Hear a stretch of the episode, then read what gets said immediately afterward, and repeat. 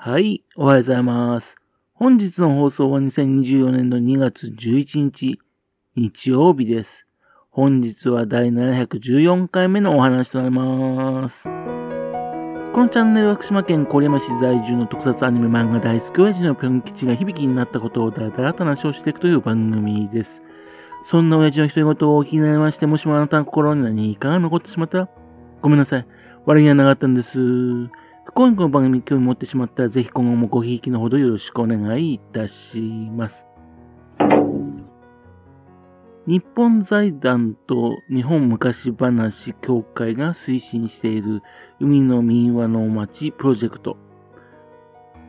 これがですね、あの、福島県新地町に伝わります民話、家老さんの手長明神のアニメを制作しましてね、YouTube の方で公式チャンネルで、ね、公開したんですね。というわけで早速見たわけです。家老山、ね、あの、鹿と狼と山って書いてね、家老山と読むんですかね。あの、高い山ではないんですがね、あの、海沿いにある山なんでね、登りながらですね、海を見ることができるっていうね、それで非常に人気の山なんですね。家老山っていうこの名前はですね、その山にね、手長明神っていうね、神様が住んでいましてね、そのお供がですね、鹿と狼だったから、ということで名付けられたそうなんですね。鹿と狼はね、神様のお使いってね、なんかもののけ姫みたいですね。手長明神っていうのはね、その名の通りですね、手の長い神様なんですよ。家老さのね、山頂のところに住んでましてね、手を伸ばしましてね、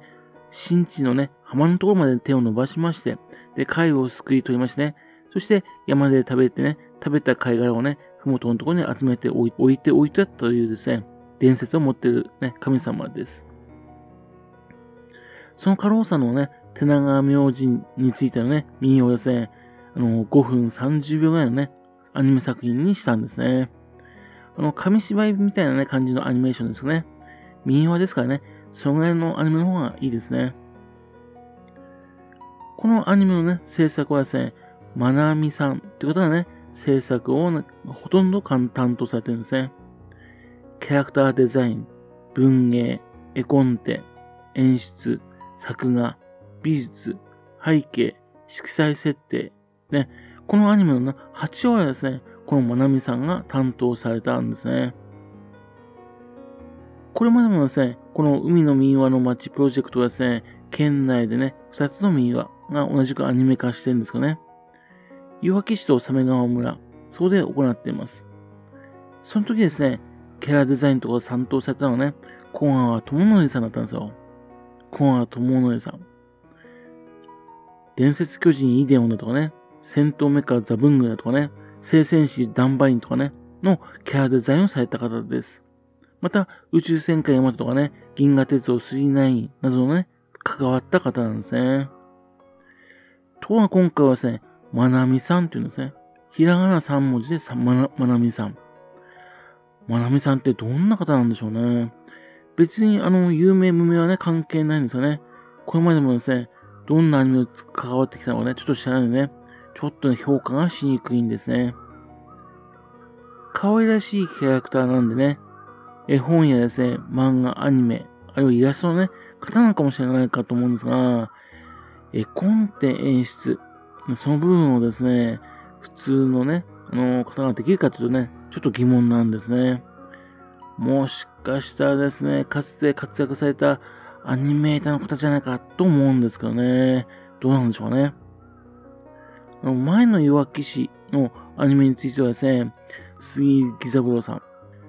あの、鉄腕アトムの時代からですね、50年以上ですね、作画監督とかされてきた方なんですよ。もうレジェンド中のレジェンド。その他が関わっていたんですね。ですんで、まなみさんもね、正体を明かすと、実は、という、ものすごい人かもしれないんですね。どなたなのかなという、非常に気になるんですね。そしてそのストーリーなんですがね。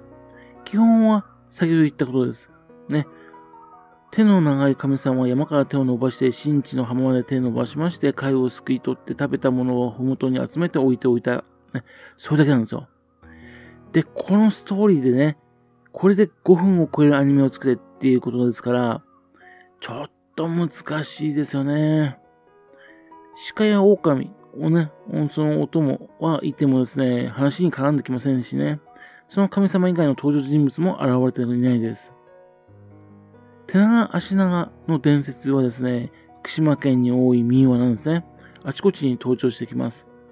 例えば、磐梯山でもね、まあ妖怪としてね、悪さをしていたんですかね。ところが、弘法大師にね、まあやっつけられましてね。そして山の神様にさせられたという話が残っています。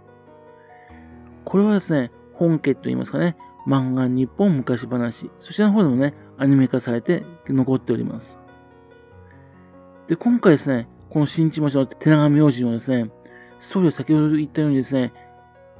悪さしたわけでもなくね、偉い坊さんと戦ったわけでもないんですね。これだけでですね、5分を超えるアニメを作れっていうのは難しいですよね。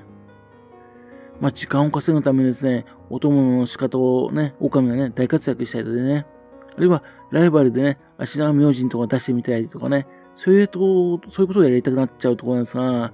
それでは元にある民謡をね、あの、改変すること、壊してしまうことになります。それは地元のね、民謡としてはね、題材にしたものとしてはやってはいけないことですよね。そうなるとですね、あの、貝塚についてね、これは古代の人がね、貝殻を食べた後なんですよっていうのはね、科学的な解説をしたくなっちゃいますよね。